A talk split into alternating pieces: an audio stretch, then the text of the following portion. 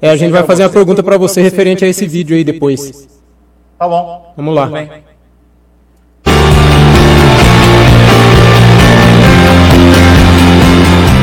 Encontro. Doutrina Espírita. Temas e debates. Es- Fagulhas de Luz com Sidney Fernandes.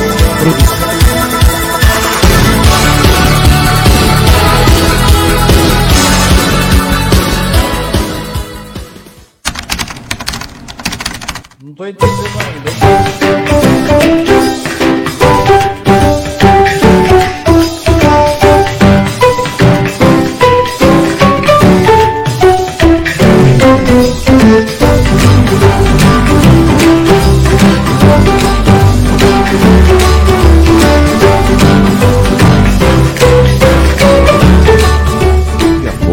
Com Sidney Fernandes.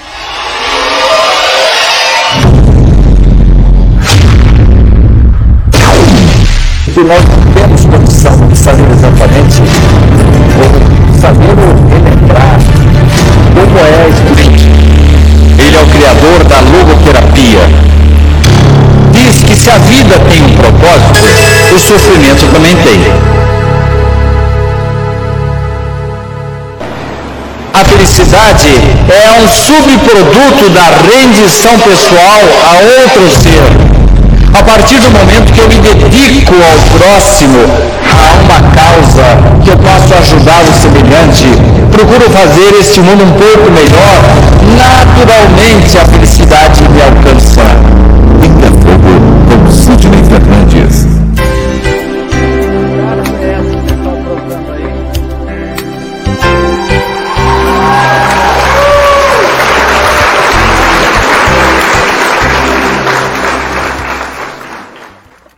Sidney Fernandes.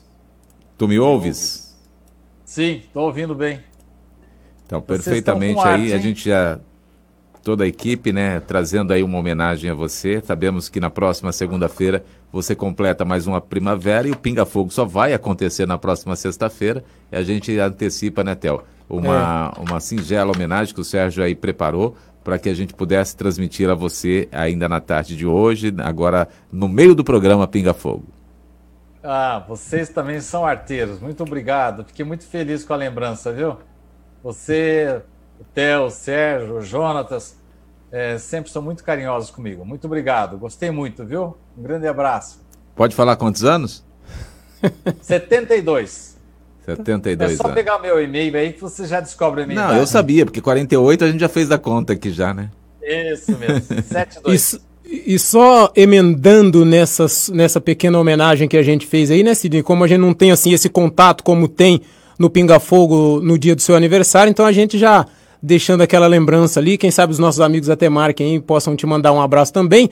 O Sérgio pediu que eu fizesse uma pergunta assim após essa revelação desse vídeo para você, se quando chega nessa idade, diz que quando se levanta pela manhã, é, ao se espreguiçar, parece que estrala um pouco. Ele mandou perguntar se isso daí é crocância ou o que que é. É que o corpo está se preparando já para voltar para o outro lado, viu, Theo? É isso mesmo, viu? Perfeitamente. Mas na segunda a gente manda um abraço Opa. novamente para você.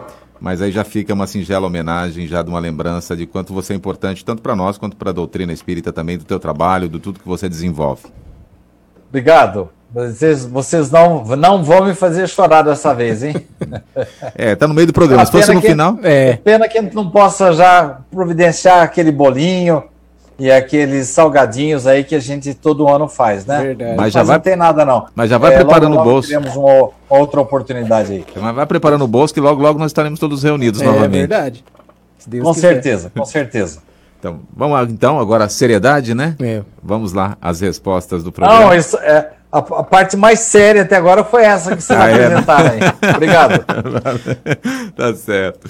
Vamos lá, então a pergunta, a próxima pergunta a ser respondida agora da Mary, que está conosco também, e ela pergunta para você, Sidney. Gostaria de saber sobre qual data ou ano iremos sentir a mudança do plano de expiação e provas para a regeneração. É verdade que os grandes espíritas, como Bezerra de Menezes, Chico Xavier, irão reencarnar? Quando? Será no Brasil? Mary. Espíritos superiores não marcam datas, nem anunciam o seu reencarne. Nós temos notícias por Chico Xavier de que Emmanuel está reencarnado desde o ano 2000.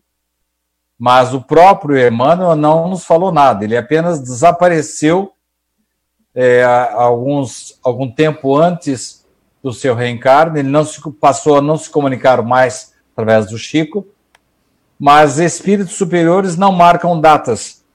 E você me dizer aí que grandes espíritos vão reencarnar, é, eu não tenho notícias.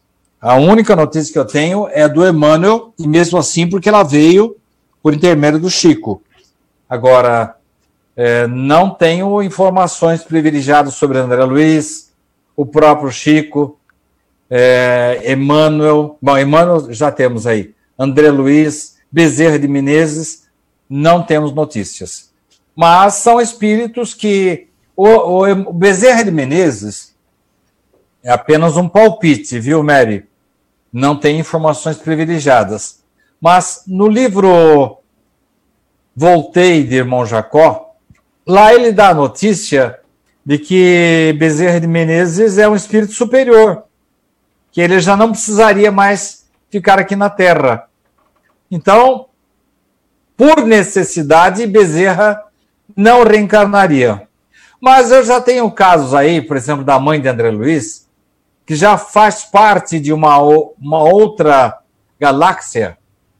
Ou para você ter uma ideia, Mary, o André Luiz, depois de quase oito anos no umbral, de mais um, um ano de trabalho nas zonas de retificação, ele só foi ter contato com a mãe dele depois de um sonho que ele teve, encontrou-se com a sua mãe. Tamanha a envergadura tamanha a altitude espiritual em que se encontra a mãe de André Luiz. Pois bem, ela partiu para o sacrifício e reencarnou aqui na Terra para cuidar do pai de André Luiz, que estava no umbral e estava envolvido por duas ex-amantes dele, que cobravam a sua presença, e ela voltou para reencarnar. Então, tudo é possível quando esses espíritos superiores é, se predispõe a fazer o melhor em favor não deles, mas da Terra, do planeta Terra, das pessoas que aqui se encontram. Quanto à data para nos transformarmos em mundos de expiações de provas, é, alguns irmãos têm dado essas datas, dizendo que já estamos iniciando, estamos nessa fase é, de mundo de expiações e provas. É, o próprio Richard Simonetti já dizia que nós tínhamos entrado nessa fase em que espíritos com, largamente comprometidos com o mal é, já não mais reencarnariam aqui na Terra. Então, é, seria o início do processo. Alguns espíritos que persistem no mal não voltarem mais para cá. Então, o expurgo já teria se iniciado. Mas eu entendo, isso é uma opinião minha, que esse processo é muito longo. Não dá para marcar data. Vai depender de muitas coisas, muitas providências que devem ser tomadas ainda é, pela espiritualidade. É provável, sim, que com o desencarne de muitas pessoas aqui na Terra, é, a gente cria um pouco de juízo, né? Porque, afinal de contas, é, todos nós aqui estamos passando por flagelos destruidores que talvez possam trazer um pouco mais de maturidade para a humanidade. Mas isso é discutível. Será que nós, com essa pandemia que estamos vivenciando, estamos ficando mais fraternos? mais solidários com esse momento difícil porque estamos passando? Será que isso já está melhorando a humanidade? Eu entendo que o retorno, a ida para o processo de regeneração é algo que vai demandar ainda alguns séculos. Se eu tiver o merecimento de retornar para a Terra, de reencarnar aqui, eu tenho a impressão que nem na minha próxima encarnação eu vou pegar o, o planeta Terra em fase mais adiantada de muro de regeneração. Mas isso é uma conclusão pessoal, minha, não está escrito em lugar nenhum. Mas que a natureza nunca dá saltos. E a passagem para o processo. Como que é o mundo de regeneração? Hotel, você tem ideia de como que vai ser a Terra no muro de regeneração? Eu penso que a regeneração é uma, é uma transformação. E se hoje em dia estamos nessa situação, eu creio que seja uma coisa bem melhor, né, Sidney? Mas não assim, do dia para a noite. Uma coisa meio demorada. Qual seria o clima? Agora eu estou invertendo a coisa. Eu estou entrevistando você, Theo. Qual seria o clima que é, seria, vamos dizer assim, é, abrangente, preponderante na Terra no mundo de regeneração? Você tem algum, algum, alguma referência? Sidney, eu penso assim, um processo de, de transformação e muitas vezes de pouca aceitação. A partir do momento que a gente. Eu acredito que, assim, passando para uma coisa melhor, mas muitas pessoas meio que duvidando, meio que achando que não seria uma coisa boa, até todos é, caírem na real de que aquilo sim é uma coisa boa, mas o processo acontece sem a percepção das pessoas, a partir do momento que já tiver estabelecido. Theo, eu já comentei com você várias vezes. Como é que funciona a situação das pessoas lá em nosso lar? Uh, funciona em que sentido? Em termos de preservação do íntimo, é, em que é, o comportamento das pessoas, o pensamento delas, o, o que, que se espera de um habitante do nosso lar? Ah, espera-se coisas boas, né, Sidney? Porque, é, como você disse, né, tem o processo para quando a pessoa desencarna, um processo natural de reconhecimento que desencarnou e depois meio que um aprendizado para poder fazer parte daquilo. E para fazer parte daquilo, o pensamento da pessoa tem que ser um pensamento, vamos colocar aqui a palavra clean, né? É, vibrações boas e pensamentos bons em torno das outras pessoas. Se não houver essa persistência no bem, esse pensamento positivo, o indivíduo acaba destoando lá do nosso lar. Pode ser até convidado para se, para se retirar dessa colônia espiritual. Ora, Theo, eu entendo que o mundo de regeneração nosso haverá predominância do bem. Já ah, não vai se admitir mais que as pessoas não cultivem a solidariedade, a fraternidade, a preocupação com o próximo. Vai ser uma. A pessoa vai destoar do ambiente. Se nos muros de expiações e provas predomina o mal, o egoísmo, a vaidade, o orgulho, no mundo de regeneração, não que os espíritos sejam todos santinhos já não, mas o clima é diferente. É por isso, Reginaldo, que eu me atrevo a dizer que a situação atual da Terra ainda esteja muito distante dessa referência que nós temos lá em nosso lar para balizar como será a Terra no muro de regeneração. Nós já estamos cultivando a fraternidade, nós já evitamos o bullying, nós já não temos mais preconceito de cor, de orientação sexual, origem do indivíduo. Estamos nesse pé já? Ou ainda estamos é, engatinhando? O brasileiro, principalmente, nós temos uma, uma grande parcela dos brasileiros que nem água potável tem na sua casa, enquanto que um grupo seleto de brasileiros tem todo o seu conforto. Isso é muro de regeneração? Não, não é a situação que os nossos irmãos africanos estão vivendo. Agora é, fizeram um acerto lá para que ninguém mais atravesse o Mediterrâneo em direção à Europa. Eles estão sendo lá é, crucificados, estão sendo violentados, porque ficam nas mãos de ditadores e às vezes é, são chantageados para que as famílias contribuam com esses chantageadores nossa, isso aí é um terrível. pessoal da Síria está sofrendo muito. Pessoal do interior, lá dos confins da China, tem uma dificuldade danada para sobreviver. O hindu sofre muito, o homem do Paquistão sofre muito. Então, estamos ainda muito distantes daquele ideal de solidariedade e fraternidade. Por isso, minha cara, acho que é Mary, né? Isso. Estamos ainda bem distantes desse muro de regeneração. Já entramos numa fase inicial? Sim. Muitos espíritos já não reencarnam mais aqui.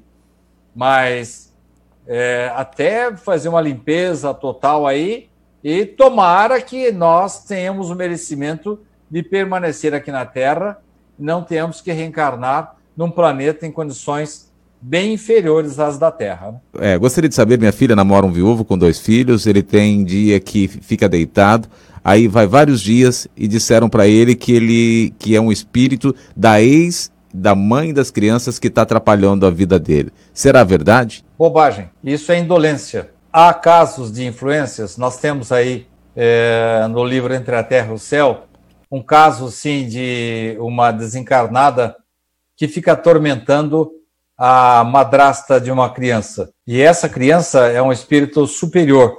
E ela faz uma oração e o pessoal vem para socorrer a criança, mas ao mesmo tempo percebe que o espírito da mãe dela, ela faz a oração para a mãe, mas a mãe não pode ouvir, a, a mãe é o espírito obsessor ali. Então acontece, acontece. Mas quando é que o espírito inferior se aproxima de nós? Eu vou perguntar para você agora, Reginaldo.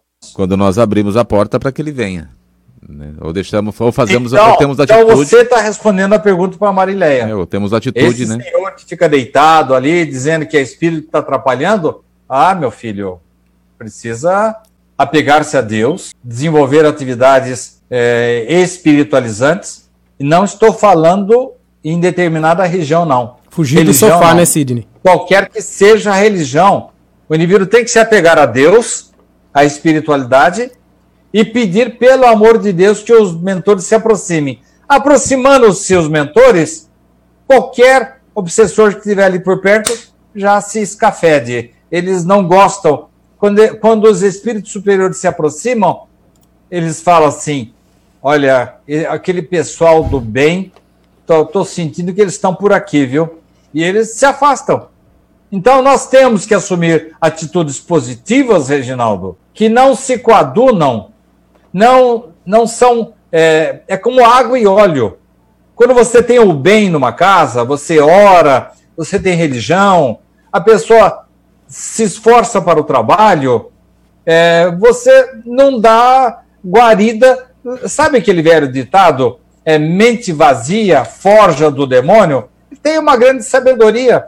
Quando você parte para o trabalho, você desenvolve atividades positivas, Deus ajuda. O meu padrinho, um negro chamado Josino, ele falava assim: meu filho, Deus ajuda quem trabalha. Então, quem é, desenvolve atividades positivas, é sempre é bem servido, é bem protegido. E aí não tem espírito obsessor que consiga adentrar na casa. Principalmente se você fizer oração, é, tiver o culto do evangelho no lar, levar a vida a sério.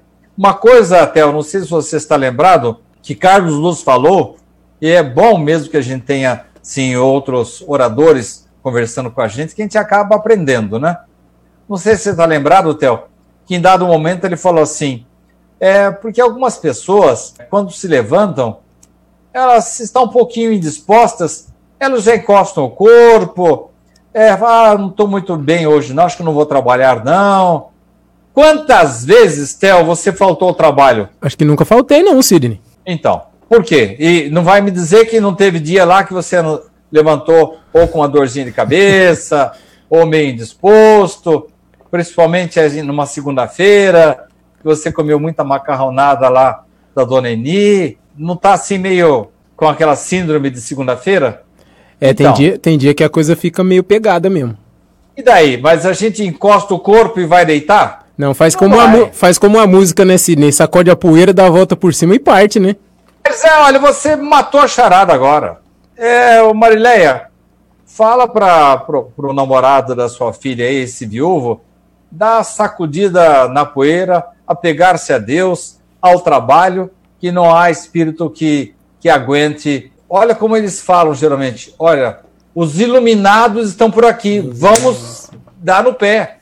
Quando você atrai os iluminados para sua casa, não tem espírito que perturbe a, a sua vida, não. Pergunta a ser respondida para o Eliseu, mais uma pergunta dele na tarde de hoje. Ele diz Você aqui... viu, Reginaldo, que vocês dois me ajudaram a responder a pergunta? Sim, exatamente. É que é, nós temos a resposta e não sabemos, né, Sidney, às vezes, né? Todos ah, nós temos uma resposta. Isso acontece comigo também, Reginaldo. É. Às não, vezes mas... eu tenho uma resposta e às vezes um toquezinho aí que alguma pessoa dá, a gente é, exatamente, ficha, né? Exatamente. Às vezes a resposta está dentro de nós e nós não, não colocamos para fora. puxar né? aquele Geralmente está. É, exatamente. A próxima... O que, que você falou, Theo? é, a gente não consegue pegar o fiozinho ali da meada para puxar. Então, talvez você tem, a gente tem, mas você sabe como puxar o nosso fiozinho, aí dá para aquela desembaraçada e a coisa vem, né? Isso é didática. Isso é, aí é, o, é o, o que o bom professor faz. É isso que o Chico Xavier fazia com os espíritos que vinham. Você pega uma obra de André Luiz, que, que, novidade que André Luiz nos, tá, nos, traz em relação a Kardec? Novidade nenhuma ele simplesmente ilustra, traz os casos, dá o fio da meada para você puxar e a partir dali parece que as coisas ficam mais claras. Pergunta do Eliseu. Sidney, toda mediunidade é sinônimo de dor e de não entendimento entre os familiares e a sociedade?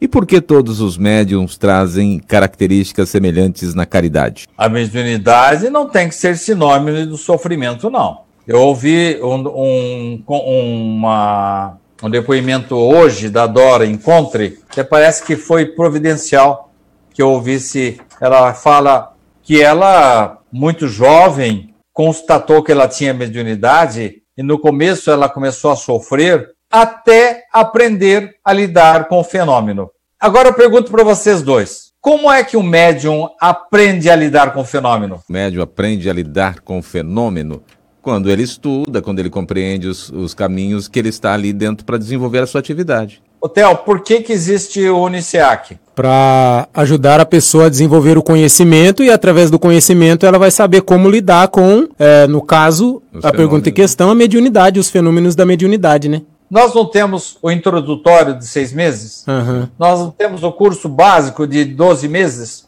Nós não temos depois o curso avançado e depois do avançado nós temos ainda o adicional. Para que isso? Porque a espírita gosta de estudar? Não, porque nós precisamos aprender a lidar com os pauzinhos. Você se lembra, Tel, de um desenho animado do Mickey chamado Aprendiz de Feiticeiro? Lembro.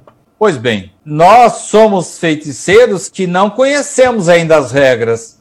Se nos metermos a mexer com a varinha de condão da sensibilidade mediúnica, podemos aprontar mesmo. Aí temos que chamar o mentor correndo, olha, arruma a besteira que é. eu fiz aí. Assim também, Eliseu, a mediunidade mal orientada pode sim trazer dor. É por isso que aconselha-se que o indivíduo, antes de começar a dar uma de feiticeiro, que ele seja aprendiz, aprenda as regras. Olha só que eu, como eu falei aqui, temos um curso introdutório de seis meses, depois um curso básico de mais um ano, depois um avançado de mais seis meses e depois ainda uma outra outros cursos agregados. Para que tudo isso? Para aprendermos a lidar com o fenômeno, para não acontecer como aconteceu com a Dora Encontre, enquanto ela não aprendeu a lidar com o fenômeno, ela sofreu sim, mas a partir do momento que ela é, deixou de ser uma pessoa desavisada, ela preveniu-se contra a fraude, contra a mistificação, contra a questão moral do médium, contra a cobrança, os interesses, como funciona a obsessão, como que nós podemos prevenir, nos prevenir contra a obsessão. Isso tudo, Eliseu, são elementos fundamentais para você exercer a mediunidade sem dor. Agora vem depois alguma pessoa e pergunta, né, Theo? Essa pergunta é, é, é, recorrente em nossos programas. Aí eu descobri que eu sou médium, mas eu não quero ser médium, não. Tem algum castigo, Theo? Não. como você explicou, principalmente na série que a gente falou da mediunidade, né? Não tem nenhum castigo a partir do momento que a pessoa não quer ser médium, mas também que vez ou outra não se utilize disso para alguma outra atividade que não seja uma atividade benéfica, né, Sidney? Porque se você tem uma sensibilidade muito grande e não administra bem o fenômeno, ah, eu não sou médium, não, e toda hora você vai ficar mais exposto a emoções, vai chorar sem saber o motivo, vai sentir vontade de fazer isso aquilo. É, é, é a sensibilidade sua que está à flor da pele. Daí a necessidade de você estudar, comparar, treinar. Qual que é o sentido que nós damos para a palavra desenvolvimento da mediunidade, Théo? É, o, o desenvolvimento é, aprendizado, né? É, a pessoa, é, é, você falando aí, me veio a nossa palestra com o Carlos, você disse que o Carlos é o rei das metáforas, né?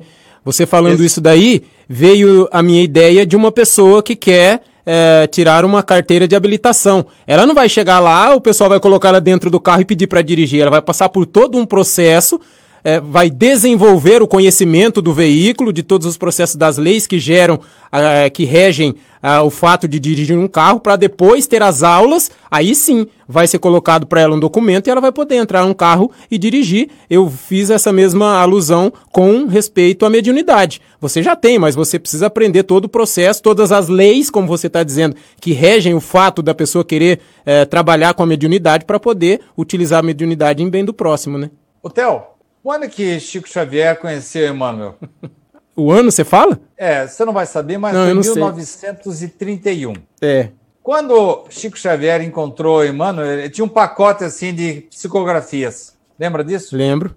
E o que que qual foi o conselho quando o Chico perguntou: "O que, que eu faço com esses papéis aqui? Você acha que eu devo escrever um livro? O que, que o senhor acha?"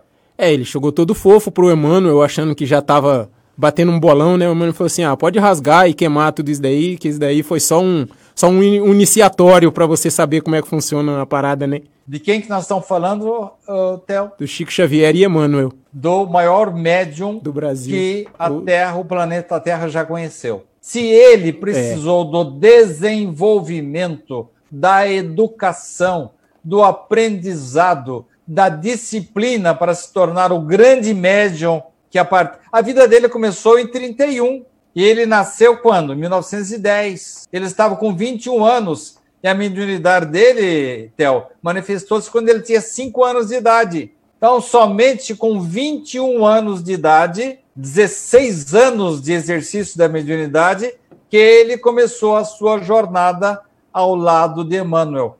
Todo esse tempo foi de aprendizado, treinamento, exercício, desenvolvimento. Não no sentido de que não tinha nada, passou a ser tudo. Não, ele tinha uma grande mediunidade. Era um diamante que precisaria ser burilado. Por isso, Eliseu, é, a mediunidade não é sinônimo, não, de desarticulação, de desarmonia. E essa questão da caridade não é exigida só do médium, não. Todos nós somos convidados. Ainda hoje, quando eu vi uma palestra do uma a entrevista, aquela entrevista, aquela conversa com Bial, de que participou o Marcel Souto Maior, vocês dois sabem que ele não é espírita, né? Mas o Bial, no final da reunião, falou: Ô Marcel, fala, fala a verdade, vai. O Espiritismo não, não deixou nada para você? Ah, sim. Eu aprendi que todos nós devemos, devamos dar, deixar a nossa colaboração, é, cumprir a nossa missão aqui na Terra. Meu Deus, só isso aí para mim já me bastou. Não importa que ele não se diga espírita, mas se nós tomarmos consciência efetivamente de que todos nós temos uma missão, todos nós temos, seja pequenininha, seja enorme, é, nós estaremos dando um grande passo. E nesse caso, Eliseu, toda atividade profícua em favor da mediunidade, da caridade, de, do desenvolvimento, da transformação moral, são indispensáveis para que haja menos sofrimento e mais desenvolvimento. Sidney Fernandes, a palavra mágica hum. a partir de agora. Pinga é fogo. Isso? Isso é uma... Pinga fogo. Vamos lá. Mas, que oração, hein? Vocês estão me cortando o tempo Antes da hora, hein? 16 horas e 30 minutos em Brasília. Então vamos lá para o Pinga Fogo, tá? É, a Francisca de Pederneiras diz aqui: quais as consequências, Sidney, para o orgulhoso no mundo espiritual? O ridículo é você achar que é o, é o, é o rei da cocada preta e chega lá, você encontra um subordinado seu, uma pessoa que você desprezava, e às vezes ele está numa situação espiritual muito superior à sua. Isso é muito comum de acontecer.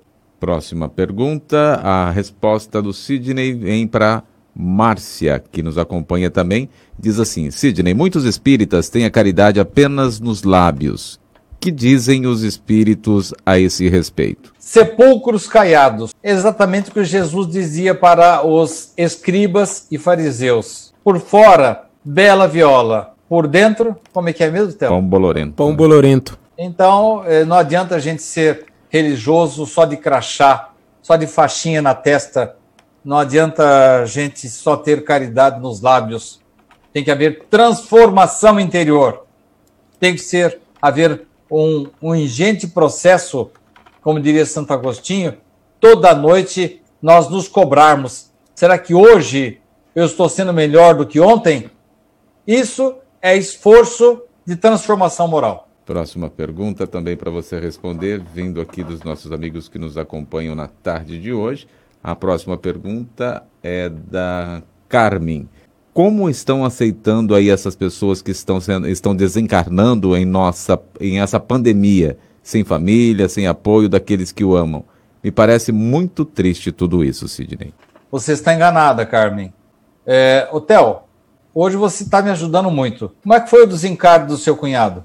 Ah, o, o, meu cunhado, ele passou por um processo, ele teve a companhia de, de um cunhado dele também, que estava ali no processo Sim, momentâneo. Quero, quero, saber se ele teve ah, alguma recepção do plano espiritual. É, é o, o nosso cunhado disse que no momento em que ele estava próximo a desencarnar, em alguns instantes, ele começou a chamar pelo nome de pessoas, parentes dele que já haviam desencarnado, como a irmã e um irmão mais velho, e alguns outros parentes, algumas pessoas como acho que um padrinho e um tio, pessoas bem mais velhas que ele, e ele se dirigia a eles como se eles estivessem ali no recinto, estivessem vindo em direção a ele. E poucos instantes após esse comentário dele ainda em vida, ele desencarnou nos braços do nosso cunhado. Preciso falar mais alguma coisa, Reginaldo? Não, de forma Carmen, alguma. nós nunca estamos órfãos Podemos, talvez, não ter ao nosso lado os entes queridos aqui da Terra, mas aqueles que nos antecederam estão nos aguardando de braços abertos. A Elda conosco também, ela já colocou uma questão da depressão aqui, e ela traz mais uma questão dizendo: Sidney, por conta da minha depressão, fui abandonada por minhas filhas, isso dói muito, não me ligam. Quando ligo, raramente atendem. Também não consigo mais falar com meus netos. Sei que não mereço. Fui uma supermãe e sou uma avó amorosa. Por que será que as pessoas abandonam uma pessoa com depressão? Quem ficou ao meu lado foi só meu marido. Eu contei para o Theo nessa semana o caso de uma filha ingrata, pai dela já desencarnado, queria ajudá-la, queria protegê-la, queria evitar que ela fizesse, cometesse um aborto que ela estava planejando, e eh, ele não conseguiu. E ele sofria muito com isso. Aí os espíritos promoveram o afastamento desse pai. Mas não adiantou nada. Mesmo distante da filha, ele continuava preocupado, preocupado, preocupado.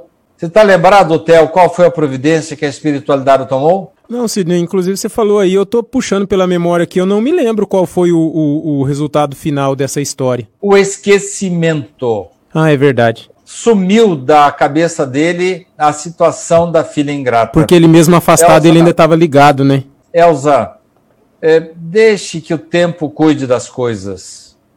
Eu sei que você está passando um momento difícil.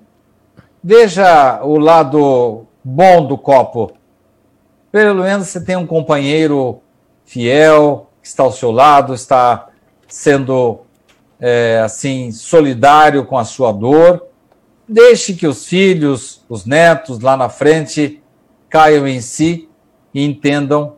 E, pro, provavelmente, Elsa, depois do seu desencarne, você vai ver as coisas sobre um outro ângulo e vai recebê-los no desencarne deles, com carinho, com abraço. Aí eles vão notar que o tempo todo você esteve ao lado deles. Eles é que não estiveram ao seu lado. Então, faça aquilo que foi feito com aquele pai. Esqueça, deixe para lá. Fique ao lado da pessoa que ama está ao seu lado agora. E ela tem que ter também na consciência, como ela tem a consciência tranquila de que, como ela disse aí, ela fez a parte dela, né, Sidney? Ela não tem que se é, penalizar devido a essa situação. Se eles se afastaram, como você disse para ela tentar esquecer, mas ficar tranquila porque a parte dela ela fez e bem feito, né? Você está muito bem acompanhado na sua resposta, viu, Theo? Porque quem fala isso é Allan Kardec, quando os pais dizem assim: Eu fiz de tudo para que meu filho é, estivesse bem mas ele seguiu outro caminho. Os espíritos dizem: paciência, você cumpriu a sua parte, agora eles têm que enfrentar a vida. É assim também conosco quando algumas pessoas não aceitam a nossa tutela. Próxima pergunta do Marcelo também que nos acompanha. Boa tarde para você, Marcelo. Ele diz aqui, Sidney, estou tendo certos pensamentos em voz alta. Assim, vai ler para aprender e compreender o que aconteceu com seu filho. Pode ser uma manifestação? Pode sim. Às vezes é realmente é, algum espírito que está tentando alertá-lo de alguma coisa. Agora, é interessante que. O Marcelo. Ah, sim, que... já, já sei, é do Marcelo, Isso, né? Exato. Pensamentos, né? Pode sim, viu, Marcelo?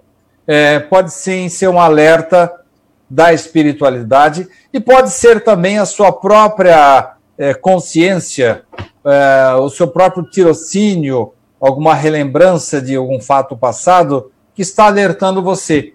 E aí vem um bom pensamento para que você retome a retidão de sua conduta. Mas eu entendo sim que os espíritos podem estar tentando alertá-lo de alguma coisa. Próxima pergunta da Luzia diz assim: Sidney, se nós médios temos a capacidade de ir visitar outro mundo espiritual e ver como trabalha uma equipe espiritual, é, pois vi uma equipe maravilhosa no outro lado. Agora não sei se sonhei ou se fui até lá. Não, foi sim, foi. Garanto que foi. Não somente os médiums, como é o seu caso, Luzia, e principalmente os médiums são convidados para essas viagens, mas todos nós temos a oportunidade aí de fazer essas visitas que são muito profícuas, muito produtivas. Quando o Chico Xavier, Luzia, estava começando a receber os primeiros capítulos do livro Nosso Lar, ele disse assim: Isso aqui é mistificação. Onde já se viu ficar falando que tem casa lá do plano espiritual, que tem comida, que tem isso, tem aquilo. Ah, eu vou parar de escrever. O Emmanuel chegou para ele e falou: Chico, parou por quê, meu filho? Ah, isso aqui é coisa. Não, não, é inacreditável, é inverossímil. Ah, é?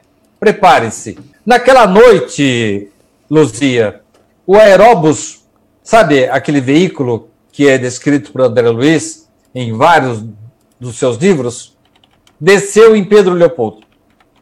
Emmanuel pegou o espírito do Chico, ele se lembra perfeitamente de ter caminhado ah, pela rua que desemboca na praça, o aeróbio estava estacionado lá. Chico entrou e foi conhecer o nosso lar. Conheceu. Quando ele voltou, ele não se esqueceu do sonho, não. Ah, então aquilo que estou escrevendo aqui é, é verdade, é isso mesmo. Então, meu filho, toca, toca o barco aí.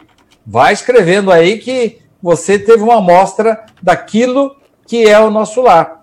Olha aí, Luzia, nós damos os nossos passeios, sim. Cristina Forlim pergunta: Jesus falou para Nicodemos que é, quem não nascer da água e do Espírito não entrará no reino de Deus. Por que, Sidney? Ah, ele e estava se água? referindo. E por que água? A água, na verdade, como o planeta Terra é composto em, em das, sua, três das suas quatro partes, é um terço de todo o planeta Terra é composto de água, ele estava se referindo à matéria. Então, ele estava se referindo que o indivíduo deveria pass passar pela matéria sem perder de vista a espiritualidade. Então, ele estava se referindo à passagem do indivíduo pela Terra para alcançar novos horizontes na espiritualidade. Em outras palavras, minha cara Cristina, é, Jesus estava dando uma lição de reencarnação para Nicodemos. Aliás, antes ele deu uma bronca em Nicodemos, né? Ô meu filho, você é um estudioso, porque o Nicodemos era um homem muito culto. Como é que você me faz uma pergunta como essa? Que Nicodemos fala assim para Jesus: Como é que eu vou entrar de novo no ventre da minha mãe com esse meu tamanho aqui? Hum. Ah, Nicodemos, você tem que entender que como, repita aí a expressão, Reginaldo. É, Jesus falou a Nicodemos: é, quem não nascer da água e do Espírito não entrará no reino de Deus. Ele estava se referindo à reencarnação, porque ele havia dito um pouquinho antes para Nicodemos: é necessário que o homem nasça de novo. É um daqueles pontos que, que não conseguiram retirar da Bíblia, que são a marca da, das múltiplas vidas, da reencarnação. Água, nesse caso, Cristina, era a matéria. O espírito renasce na terra e depois retorna para a espiritualidade. Ele estava dizendo que nós nascemos e passamos por esta por este planeta durante várias vidas. Ele já havia dito antes: Nicodemos, é necessário que o homem nasça de novo. E aí Nicodemos pergunta: "Mas vou ter que entrar no ventre da minha mãe outra vez?" Sim, mas não na condição que você está. Você vai morrer, depois mais para frente, se você volta pequenininho, nasce de novo, enfim. Ele estava ensinando a reencarnação. E um detalhe: deduz-se das palavras de Jesus que os ensinamentos que Nicodemos já havia tido no templo judaico de lá constava a reencarnação. Aliás, a esse propósito, você desculpe o passar do tempo, Reginaldo, há uma outra passagem. Vocês dois estão lembrados daquela passagem do, do cego, em que os apóstolos se aproximam, eu acho que é o cego de Jericó, discípulos se aproximam e perguntam para Jesus: Jesus, porque eles conheciam o cego, né? É. Sabiam já da vida dele. Jesus, quem que pecou no caso deste homem que nasceu cego? Ele ou seus pais? Bom, vamos explicar a questão dos pais. É que num dos mandamentos de Moisés, lá fala que os pecados dos pais vão passar para os filhos. Uma bobagem muito grande, mas que alguns judeus é, ainda acreditavam nisso. Por isso que eles perguntavam: quem que pecou? Foram os pais dele? Porque eles acreditavam que o filho poderia herdar o pecado dos pais. Embora isso não tenha fundamento nenhum, estou justificando a pergunta. Mas o cerne da questão é o seguinte: é, quem que pecou? Ele ou seus pais? Espera aí, ele? Quando é que ele pecou? Ele nasceu cego. Está, estava implícita na pergunta o que, Reginaldo? Quando que ele teria pecado? Se ele nasceu cego? É, Exatamente. Em, em fica, outra, fica em outra vida. Estava né? trazendo já alguma coisa de outra vida, né? Então vocês estão percebendo que na pergunta dos discípulos já está implícita a ideia da reencarnação? Já. Daí, quando Jesus fala para Nicodemos, é necessário que o homem nasça de novo. Ah, você que conhece as leis, conhece as normas, não sabe disso ainda? Você não aprendeu essa lição ainda? Então, deduz-se que uma grande faixa dos judeus já aceitavam a reencarnação, Cristina. A Mary, de novo, com a próxima pergunta, diz assim: o protetor ou os protetores, é, eles são entes queridos que já desencarnaram? Pode até ser. Eu até falei para o Theo, perguntei para ele o que, que ele achava de eu renascer e ser protetor. Não, eu desencarnar e ser protetor dele. Sabe o que ele respondeu para mim, para mim, ou Reginaldo? Olha, eu acho que eu ouvi essa, da, essa questão aí, viu? Ele falou, Deus me livre. É, porque ele, ele perguntou se você vai protegê-lo ou vai né, atormentá-lo. Né? Não, mas vamos falar sério. Kardec faz essa pergunta. Protetor, é, se um ente querido pode se tornar protetor do seu filho. E ele responde: olha, se o nível evolutivo dele for superior ao do filho, Pode sim. Vamos supor, eu não estou dizendo isso, é apenas uma hipótese só para a gente ilustrar. Que eu fosse um espírito muito superior. Eu desencarno. Tenho uma afeição grande pelo Theo. De repente, vaga o cargo de protetor dele. Eu não posso protegê-lo? Claro. Não, além disso, uma pessoa pode ter mais de um protetor? Pode. Eu posso me juntar ao protetor do Theo para protegê-lo. Agora, é ente querido? Às vezes pode até ser, mas normalmente, como a nossa família espiritual está no mesmo nível nosso, o protetor tem que ser superior ao protegido. Então, nós temos três tipos de protetores. Vamos falar um linguajar assim fácil de entender. O protetor para valer mesmo, o anjo da guarda, esse está no nível superior do protegido, certo? Além disso, tem os espíritos afins, espíritos que ficam acompanhando o Theo lá na noite no 87. Inspiram, o Theo, fala isso, olha, isso aqui são espíritos que se afinizam com o trabalho dele. Você, Reginaldo, quando está lá no hospital, de repente você não ouve uma vozinha assim, pô, eu podia fazer um trabalho assim, uma gravação assim, com aquele médico lá, você vai fazer muito bem. Quem que é? É um espírito afim seu, não necessariamente o seu protetor. E temos os familiares, minha mãe, meu avô, meu tio, que gostam de mim, querem me ajudar, querem, é, vamos dizer assim, é, servir de, de companheiros, de apoio logístico para os meus protetores, para os espíritos que se afinizam comigo. Então, eles podem também nos auxiliar. Então, são três tipos: o protetor-chefe, os espíritos afins e os familiares que podem sim se juntar aos nossos protetores para nos auxiliar. Próxima pergunta da Luciane, ela diz aqui: Estou com o pressentimento de que minha jornada está finalizando.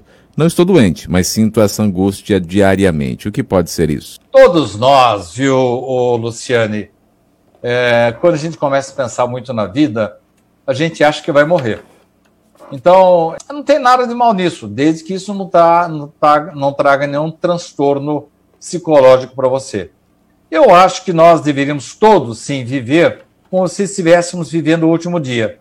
E é isso que Santo Agostinho fala. Olha, meu filho, faça a sua oração, faça o seu balanço, e você nem sabe se você vai levantar amanhã vivo. E o próprio Jesus já dizia: Esta noite pedirão a sua alma, o que, o que, o que você vai fazer daquilo que você tem guardado. Então, Luciane, é, não, não fique preocupada com isso, não. Porque todos nós temos em determinado momento uma reflexão para a gente saber é, a quantas andam. É um, um, um, sentimento assim, uma espécie de necessidade, uma cobrança é, de nós para nós mesmos, mas eu vejo isso com olhos positivos. Eu não, eu acho que você não vai desencarnar já não, mas todos nós temos essa sensação para nos lembrar das nossas obrigações, das nossas missões, daquilo que temos que fazer na Terra enquanto estamos encarnados. A Michelle aqui conosco também. Michelle, boa tarde para você. Ela diz: Às vezes, quando olho para mim, penso que não sou forte como meus antepassados. Será que estaremos prontos para o um mundo de regeneração? Será que eu conseguirei aí mesmo passar por todas as provas e processos de evolução que são necessários para chegar aqui? E será que vou conseguir galgar esses passos? Nenhuma, fra... Nenhuma fruta cai da árvore enquanto não estiver madura, ô Michele. Se a gente for olhar toda a jornada que a gente tem que percorrer, é como se alguém que fosse começar uma jornada aí por um deserto e desanimasse mal o primeiro passo. Deixe que a vida vá é, fazendo as suas exigências, Michele, e devagarzinho você vai sentindo que vai se fortificando. Apegue-se ao bem, cumpra as suas obrigações familiares, cumpra as suas obrigações profissionais. Eu não sei qual é a sua religião, mas leve a sua religião a sério. Eu não tenho nenhum preconceito. Você nota que nós não praticamos o proselitismo nesse programa. Isto é, não é pelo fato de que, olha aqui atrás de mim, não está escrito ali Centro Espírita Amor e Caridade, por quê? Esse programa está sendo patrocinado por uma instituição espírita. Mas eu falei nesse programa alguma vez, eu tentei convencer você a ser espírita, e não vamos fazer isso nunca. Você está bem com a sua religião. Kardec mesmo falava isso. não tem que ficar. O católico, se é um bom católico, prossiga no seu trabalho. Você também, Michele, continue trabalhando, levando a vida a sério, que eh, devagarzinho você vai superar todos os obstáculos. Todos nós, se olharmos muito lá na frente da jornada, dá um desânimo. Mas se a gente deixar para cada dia, é, já há até uma expressão evangélica nesse sentido, né? A cada dia só agonia. Então, vamos vencer um obstáculo de cada vez. Ana Maria conosco também na tarde de hoje. Boa tarde para você. Ela diz assim: Eu perdi a minha mãe há 17 anos e hoje sinto a presença dela perto de mim. Será que por conta de eu sempre estar pensando na minha mãe ou será o espírito dela perto de mim mesmo? Ambas as coisas. Nós temos saudades dos nossos entes queridos e quando eles têm permissão, eles vêm nos ajudar. Como também o amor de mãe jamais acaba. Se ela tem permissão para subsidiar, para apoiar o seu protetor espiritual na sua vida, Ana Maria, ela tem permissão e ela vem para ajudá-la. A próxima pergunta também aqui para você responder agora, do Eliseu. Sidney, aqui nós já fizemos, nessa né? daqui da mediunidade já foi feita, então vamos pegar aqui do nosso amigo Sérgio, que também separou as suas perguntas aqui, para que você possa responder. Vamos lá. Deus aqui. A Letícia, que está conosco também de Lençóis Paulista, diz aqui: é caridade manter um médio é, também aqui. É caridade manter um médio obsidiado ou fascinado em uma reunião de cunho espírita? Não, não deve, não deve. O próprio protetor espiritual já suprime a mediunidade dele. Falamos disso nessa semana, né, Théo? O próprio protetor espiritual é, suprime a mediunidade quando o médium está em situação difícil. Mas eu acho engraçado essa história de o médium estar obsidiado. Ele não está levando a vida a sério, é. porque é, de que adianta ser médium, de que, de que adianta ele se apegar, ele ser um bom instrumento se ele não é uma pessoa boa? Aí vem aquela questão, né, Tel? Qual que deve ser? Você deve ser, deve ser um bom médium ou um médium bom? Seja primeiro um médium bom, que você será um bom médium. Então, eu estou estranhando que, se for efetivamente um bom médium, que ele esteja obsidiado. Mas é, se estiver com problema psicológico, de saúde, estado de depressão ou algum problema físico, não deve exercer a mediunidade. Ângela de Botucatu. É possível que um homem, antes de reencarnar, escolha as provas que sejam impossíveis de serem suplantadas? Os espíritos superiores é, não permitem. Quando a gente assume uma obrigação superior às nossas forças, eles dão um jeito de nos convencer a não pegar tão pesado. Agora, isso que você está dizendo, Ângela, é às vezes é uma interpretação, vamos dizer, errada, porque a gente, aquilo que a gente acha impossível é porque a gente não está sabendo exatamente das nossas forças. É aquilo mais ou menos que acho que foi a Michele que disse, é, foi a Michele, que a gente olha lá para frente e acha que não tem competência. Nós não temos ideia de como nós somos fortes, ô Ângela. Você não tem ideia de que, como um espírito dedicado ao bem, ao trabalho, ao estudo, você não imagina a fortaleza que ele tem dentro dele. Eu não acredito nessa história de pegarmos incumbência superior às nossas forças, não. Os espíritos superiores não permitiriam. O que acontece é que a gente, às vezes, é, se subestima. A gente acha que não, é, não tem competência, mas na hora do aperto nós damos conta do recado. O Silvio Bernardo, também com mais uma questão para você, diz assim: Gêmeos siameses terão sido inimigos com ódio profundo no decorrer de vários séculos, tendo sido esta única maneira de deles aprenderem a conviver entre si? Eu vou passar essa pergunta para o Theo, viu? Porque ele está acostumado já com o meu livro Sob a Luz que Liberta. E lá tem um caso né, de gêmeos siameses, né, Theo? Você está lembrado ou não? É verdade, eram dois espíritos que se vira e mexe, quando um estava na espiritualidade, obsediava o outro, quando o outro estava, obsediava, quando estavam os dois, os dois meio que brigavam, acabavam matando o outro e, por final, acabaram que usando desse remédio para tentar amenizar o negócio e parece que deu certo depois lá na frente, né, Sidney? Olha eu, Reginaldo, tá respondida a pergunta, hein? Perfeitamente. É, próxima pergunta aqui também que vem do Eliseu. Sidney, por que temos a impressão de que os dias estão mais curtos e as horas estão mais aceleradas? O que a doutrina pode nos explicar sobre esses aspectos? É que a vida está mais intensa, né, Eliseu? Nós não temos mais aquela aquela aquela coisa morna da nossa infância. Você é jovem ainda, mas pelo menos na minha infância, é que era um trau de você matar o tempo porque o tempo não passava. Hoje eu estou trabalhando demais, demais, né? Estou escrevendo. O Theo é testemunha. Nós temos gravações na segunda, na terça, terça tarde, quarta, quinta, temos sexta de novo. E aí é, o tempo voa mesmo, né? É, eu faço o Evangelho do Lar com a minha esposa às terças-feiras, e a gente, meu, meu Deus, é terça-feira de novo? Pois é. Então, na verdade, é a atividade febril que nós estamos é, desenvolvendo aqui no planeta, viu, Eliseu? Que faz com que a gente ache que o tempo está indo mais depressa. Eu acho que se está indo depressa, porque nós estamos é, em atividade, estamos desenvolvendo alguma coisa, estamos sendo honestos conosco mesmos é, estamos sendo úteis à sociedade.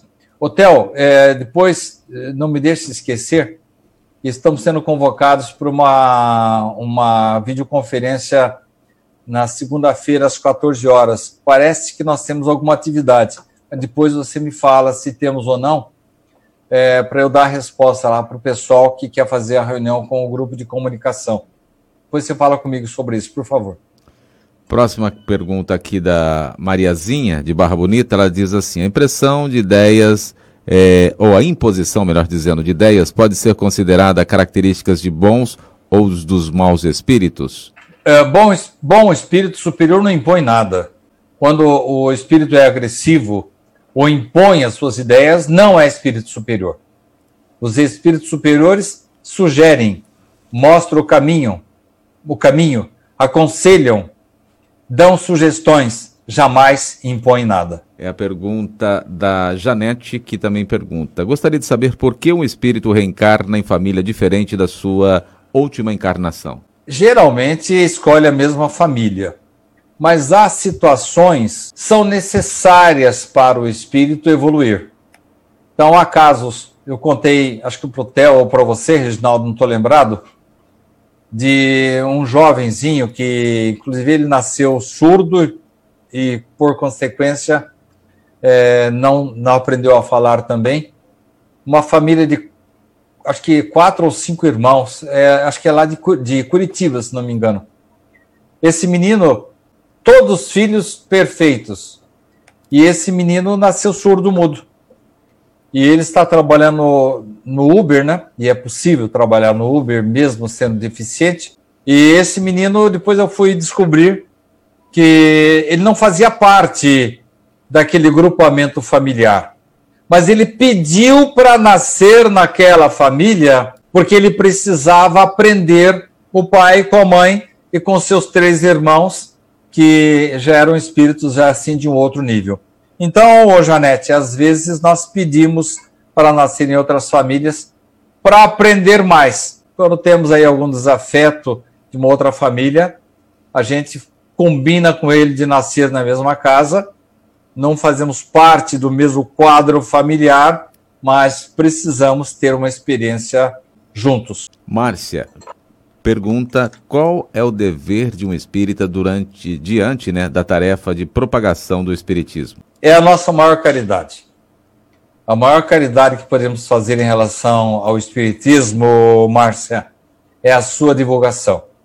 É por isso que eu, o Sérgio, o Theo, o Reginaldo, o Jonatas e todo um time de oradores e diretores do Centro Espírita Amor e Caridade e outros do Espiritismo de Bauru, não paramos nunca de trabalhar porque a doutrina precisa ser veiculada. para criarmos é, mais espíritas, para convencermos mais pessoas? Negativo. É que isso, essa doutrina nos fez bem, nos faz bem, e aí nós a oferecemos para outras pessoas para que tenham o mesmo consolo. O Wagner também aqui conosco pergunta é, o que um homem que valorizou e buscou apenas os bens terrenos verifica ao chegar ao mundo espiritual? Primeiro, Wagner, é, o apego faz com que a gente fique grudado aqui na matéria. Por isso que, inclusive, Emmanuel recomenda quando o, o, ocorre aquele processo de cremação, que se espere pelo menos é, algumas horas, porque e às vezes as, essas horas não são suficientes. Eu conto sempre um caso do Francisco, que está no livro Nosso Lar, em que ele fica procurando lá o monstro, ele vai correndo lá. Lembra desse caso, Theo? Em que ele vai conversar com Narcisa. O monstro, o monstro está atrás de mim, Narcisa. É. O monstro era, o monstro era o seu próprio cadáver. cadáver Por quê?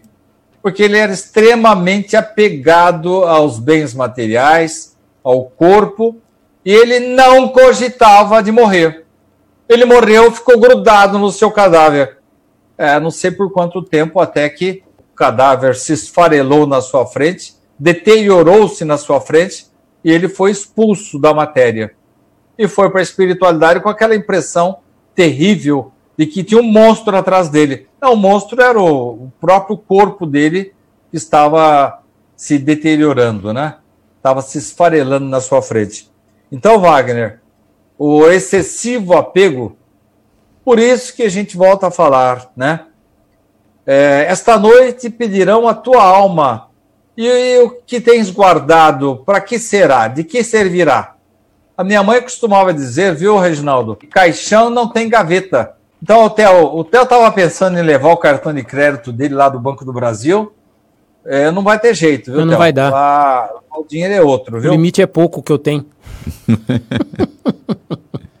então, Wagner, é, o apego provoca esse grude, essa ligação com o corpo e a gente fica numa situação assim durante alguns tempos lá na espiritualidade assim, meio desnorteado, sem saber o que aconteceu.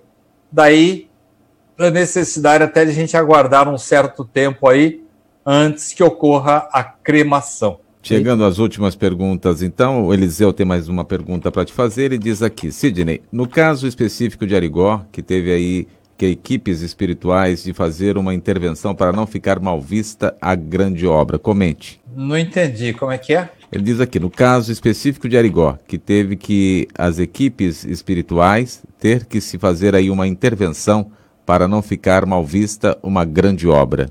Bom, não estou entendendo muito bem que, que, que, intervenção que é essa.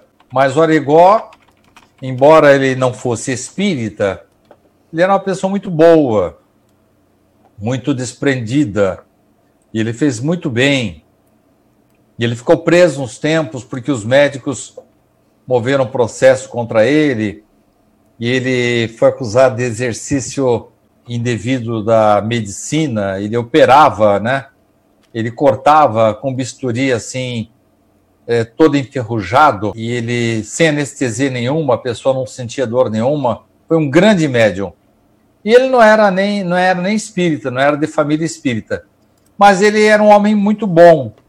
E eu, eu não, não, não entendo que ele tenha feito algo comprometedor é, de que os espíritos pudessem ter que tirá-lo, não. O que aconteceu foi que ele foi preso por exercício ilegal da medicina. Ele não era médico, mas ele cortava, ele ajudava as pessoas e quis até uma certa ocasião é, fez, fazer uma cirurgia é, da vista de Chico Xavier se não me engano, isso aconteceu em 1965. Chico não quis ser operado. Não é por medo, não. É que o Chico falou: olha, senhor Igor, o meu problema é kármico. E eu tenho que aguentar essa dor aqui enquanto existirem as causas internas. Porque se o senhor me curar, vai estourar do outro lado outra coisa. E pelo menos com esse problema aqui eu já estou acostumado. Agora, se vier um outro tipo de dor, um outro tipo de doença, aí eu talvez não dê conta. E, então, contei rapidinho esse episódio aí, só para dizer que ele era uma criatura muito boa e não tenho notícias de nada que denigra a trajetória como médium. A Cristina diz aqui para você, Sidney. Sidney, tire uma folga na sexta-feira que vem e deixa o Theo e o Reginaldo respondendo ah, tá as perguntas. Fechado, eu tô precisando dar uma viajada mesmo, vou deixar os dois para responderem aí. É, tá certo. Aí, ó, chegando, se eu não tivesse dito pro Sidney Pinga Fogo, nós íamos é, até longe, hein? longe. Aí, ó, já 5 horas e 10 minutos, né? ainda assim, ainda assim nós fomos longe.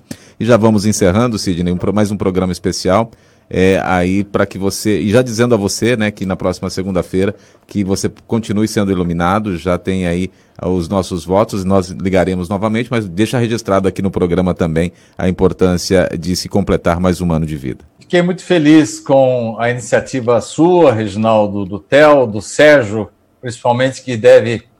Ô, ô Sérgio, depois você me manda esse videozinho aí, porque deu uma falhada na minha internet, eu, eu não pude assisti-lo assim direito. Então, manda para mim depois uma cópia que eu gostei muito, viu, Sérgio? Muito obrigado a vocês todos aí. Vocês são muito, muito bondosos comigo sempre. E tudo que eu peço para vocês, vocês se esforçam ao máximo aí para cumprir. E eu quero agradecer a todos vocês aí da família Pinga Fogo pelo carinho que vocês têm comigo também. Eu sempre digo que essas duas horas aqui da sexta-feira, elas passam muito depressa. Tanto é que eu estranhei hoje quando o Reginaldo falou pinga fogo. Pô, mas já são quatro e meia, então, é, para vocês verem como eu gosto desse trabalho. Muito obrigado, Theo, muito obrigado, Reginaldo, muito obrigado, Jonatas, muito obrigado, Sérgio, e que Jesus continue abençoando vocês todos. E vocês que estão em casa, muito agradecido pela audiência que Jesus abençoe a casa, a vida de vocês. Perfeitamente. Theo Oliveira também. Aí, mais uma semana, né, Theo? Obrigado. Graças a Deus. Obrigado, Reginaldo. Obrigado, Sidney. E nós também fomos meio que pegos de surpresa, né? Para surpresa também do Sidney. É, exato. E nós esperamos que na próxima semana possa correr tudo bem até lá e que estejamos novamente reunidos para mais uma tarde de aprendizados como está acontecendo aqui sempre no nosso Pinga Fogo, mas antes disso a gente também passa por aqui na quarta-feira pela manhã, às nove da manhã, com o programa Reencontro, Reginaldo. E já assim vamos agradecendo você por mais uma audiência e se nosso mestre querido nos permitir, na próxima sexta-feira estaremos juntos novamente com mais uma edição do Pinga Fogo. E para encerrar, peço ainda mais um minuto de sua atenção para que a gente faça a prece final e pois nós precisamos agradecer por essa oportunidade também tão especial de estar com você. Essa oportunidade de falar com você que ela é ímpar e claro, e faz com que também a gente aprenda muito e se desdobre para que todas as sextas-feiras nós estejamos aqui. Vamos lá agradecer ao nosso querido mestre. Mestre Jesus, mais uma vez nós te agradecemos pela oportunidade de estarmos aqui e de aprendermos com o que as perguntas nos são feitas para que isso a gente passe a informação àqueles que mais necessitam. Tantas dores, tantas angústias, tantos momentos bons, esperamos que possam vir e ser vindouros na vida de cada um.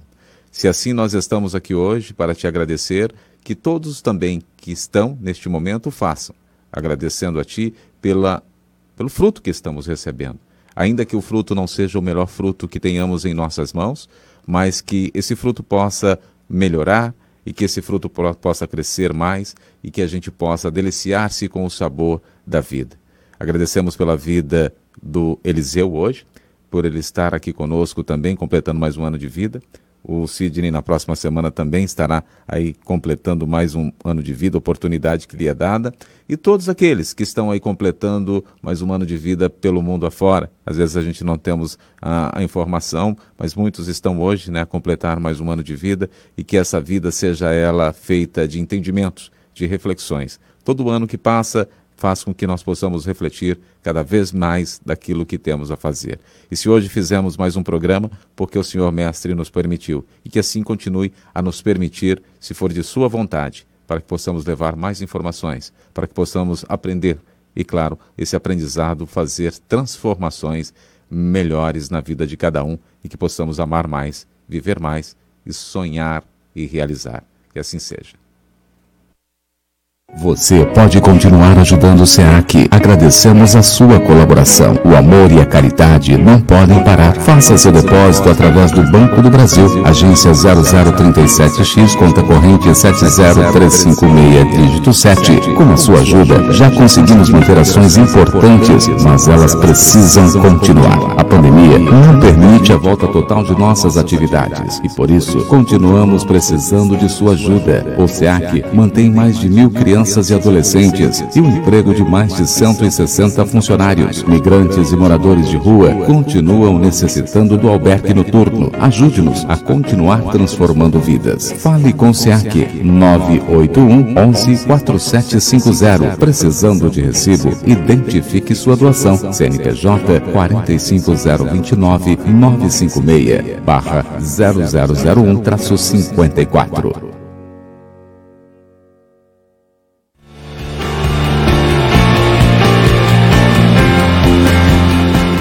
Reencontro. Doutrina Espírita. Temas e debates.